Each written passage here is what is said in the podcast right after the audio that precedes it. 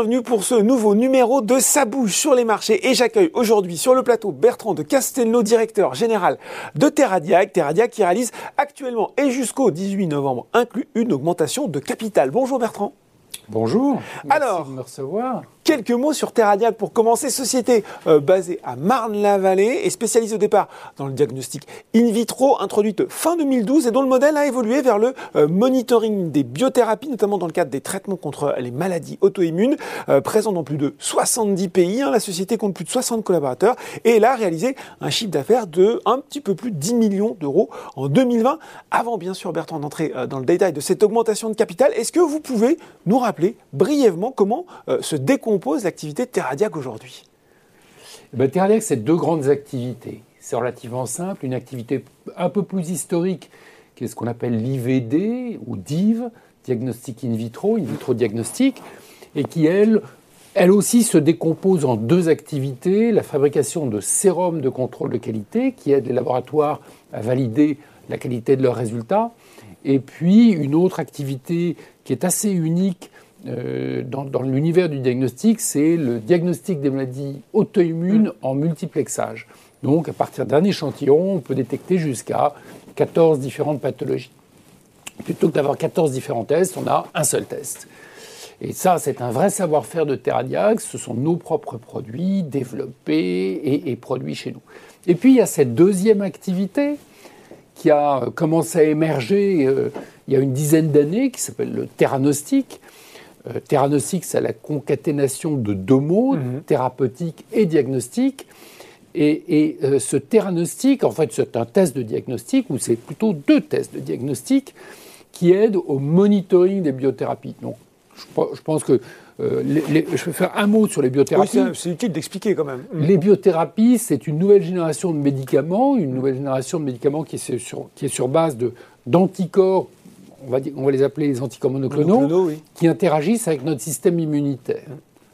Et non pas une réaction chimique comme les anciens médicaments le faisaient. Et, euh, cette réaction avec le système immunitaire mérite qu'on mesure deux choses.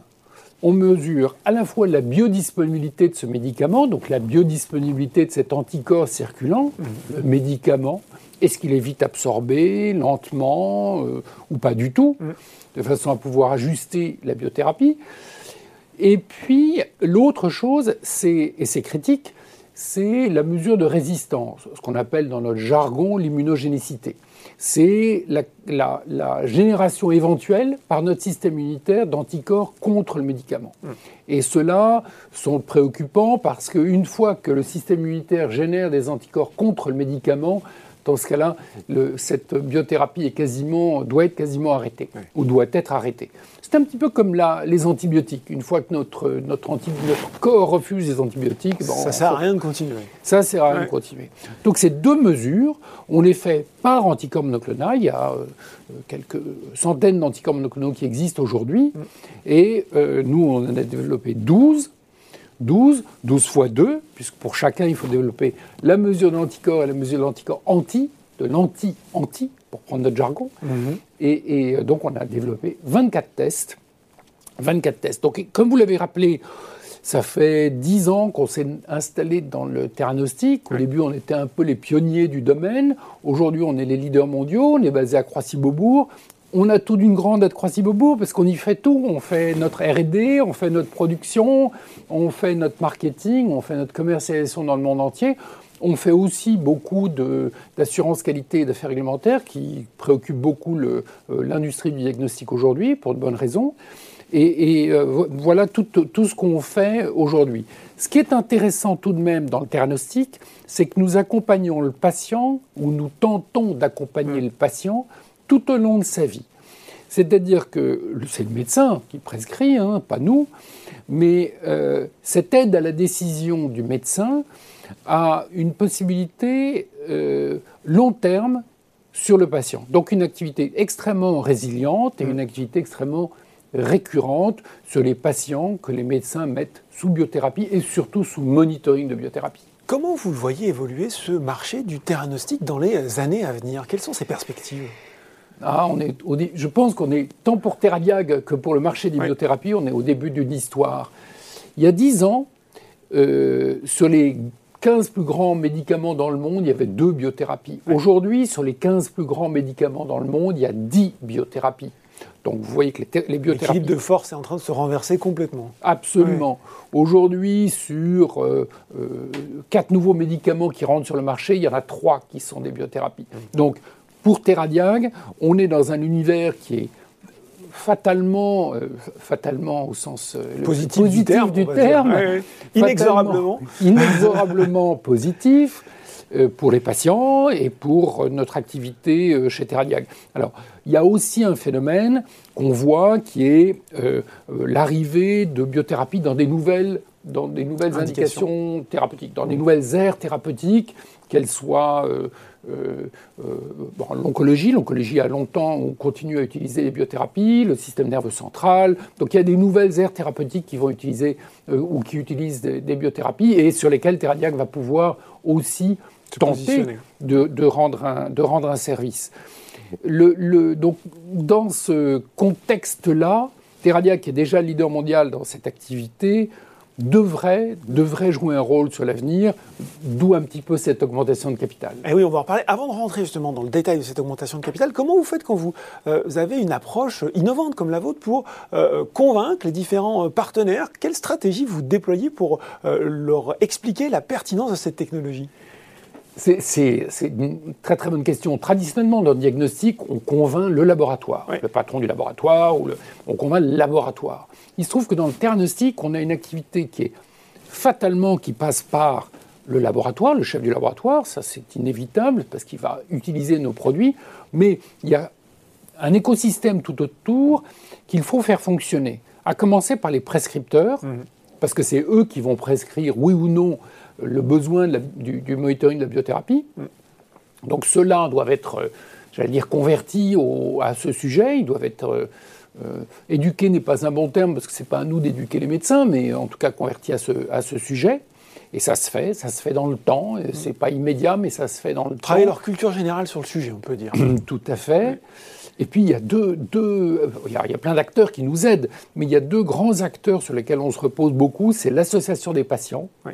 Alors c'est par domaine thérapeutique, hein, euh, et on les remercie beaucoup parce que eux, les patients, ils comprennent très bien leur pathologie, ils sont très éduqués sur leur pathologie et comprennent l'intérêt du monitoring.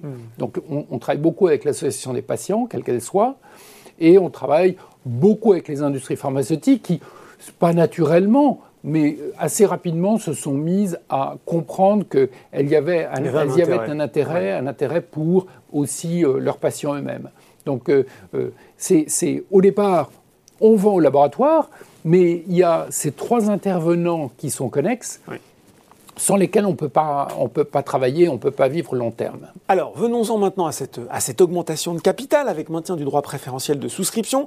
Elle est ouverte, j'ai dit, jusqu'au 18 novembre. Vous levez un petit peu plus de 5 millions d'euros, 5,33 millions d'euros à la CIE pour un prix de souscription de l'action à 1,22 euros. Et vous avez déjà reçu, fait notable, des engagements de souscription à hauteur euh, de quasiment 80% euh, de l'opération. La question, elle est euh, classique sur sa bouche sur les marchés. Pourquoi maintenant et quels sont les objectifs stratégiques derrière cette opération? Bonne question. Plusieurs euh, questions. Oui, plusieurs questions, mais elles sont toutes les trois très bonnes. D'abord, en préambule, je tiens à remercier nos actionnaires, et c'est pour ça que nous avons choisi de faire une augmentation de capital par maintien du droit préférentiel de souscription. C'était pour privilégier les actionnaires qui nous suivent et qui mm. suivent Terradiag de façon à éviter euh, euh, de les bypasser. Et passez-moi l'anglais, l'anglicisme. Pourquoi maintenant et pourquoi cette augmentation de capital? Alors pourquoi maintenant? C'est que euh, depuis trois ans que le nouveau comité de direction est à la tête de Terradiag, on a eu un effort marqué pour rendre Terradiag financièrement autonome. Mm. Nous, y nous, y, sommes parvenus au premier euh, semestre 2021 euh, et nous avons considéré que dans la mesure où notre activité est très récurrente, donc résiliente, donc le business model mot très vilain. Le modèle d'affaires. Le modèle d'affaires est, est aujourd'hui en place, fonctionnant, et nous garantissant que cette autonomie financière est, euh, non pas garantie, mais en tout cas elle est engagée. Mhm. Nos efforts marqués depuis trois ans sans avoir coupé massivement les coûts nous a permis d'atteindre cet équilibre. Donc il nous est, il nous est apparu clairement au comité de direction qu'il était temps d'accélérer nos projets, que le leadership mondial qu'on avait était un leadership qui ne pouvait que qu'être accéléré mmh. et renforcé. Et donc, on a euh, sélectionné une approche très structurée. On a cinq grands projets qui sont euh, documentés et structurés, sur lesquels j'ai été amené à parler un certain nombre de fois. Et je suis ravi de pouvoir en parler aujourd'hui. Le premier projet, c'est le sourcing de nos anticorps, mmh. des anticorps humains, donc pas des anticorps euh, euh, euh, chimérisés ni humanisés, mais des anticorps humains, donc des anticorps de qualité et économique. C'est un enjeu moyen terme pour Terradiag, mais il faut s'y lancer maintenant. Le deuxième grand projet, c'est l'internationalisation de Terradiag, en commençant par les États-Unis, le plus grand mmh. marché. Nous y avons déjà pris pied il y a deux ans. Il faut renforcer cette activité. Le troisième projet, c'est qu'aujourd'hui, on a des solutions de diagnostic qui sont bonnes pour les laboratoires il faut s'intéresser au monde entier, et dans le monde entier, il y a aussi des médecins qui peuvent faire des tests. Donc on veut rapprocher le test du patient. Hmm. Et on aura des solutions euh, techniques qui, qui, rapprocheront le test du patient. Le, le, le, le quatrième, domaine, alors il n'y a, aucun ordre hiérarchique, hein, mais le quatrième domaine, c'est fatalement l'entrée dans les nouvelles aires thérapeutiques. Mm. Inévitablement, il va falloir s'intéresser aux nouvelles aires thérapeutiques. On a fait beaucoup de, gastro, on va continuer en gastro, on a fait beaucoup de rhumato, mm. on va continuer à s'intéresser à la rhumato et à la dermato, mais on va inévitablement s'intéresser à des nouvelles aires thérapeutiques, que ce soit euh, celles que j'ai mentionnées tout à l'heure, mais d'autres aussi, comme euh, le système nerveux central ou, ou l'oncologie.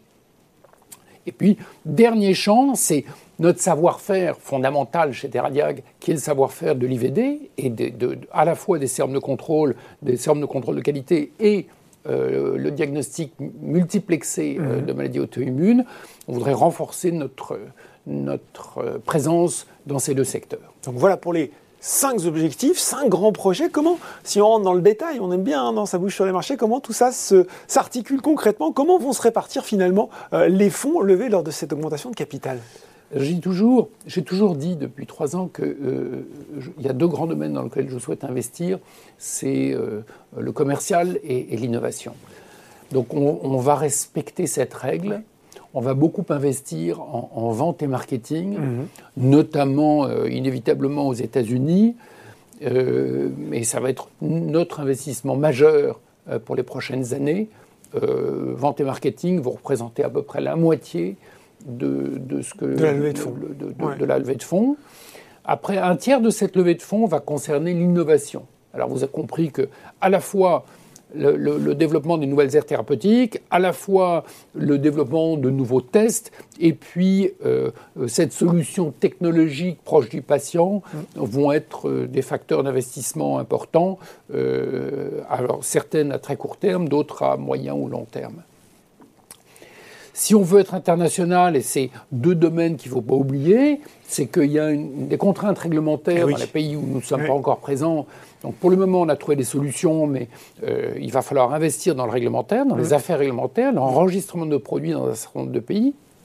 Vous avez bien compris qu'aux États-Unis, il faudra y passer. Euh, et je le dis avec beaucoup de joie. Hein.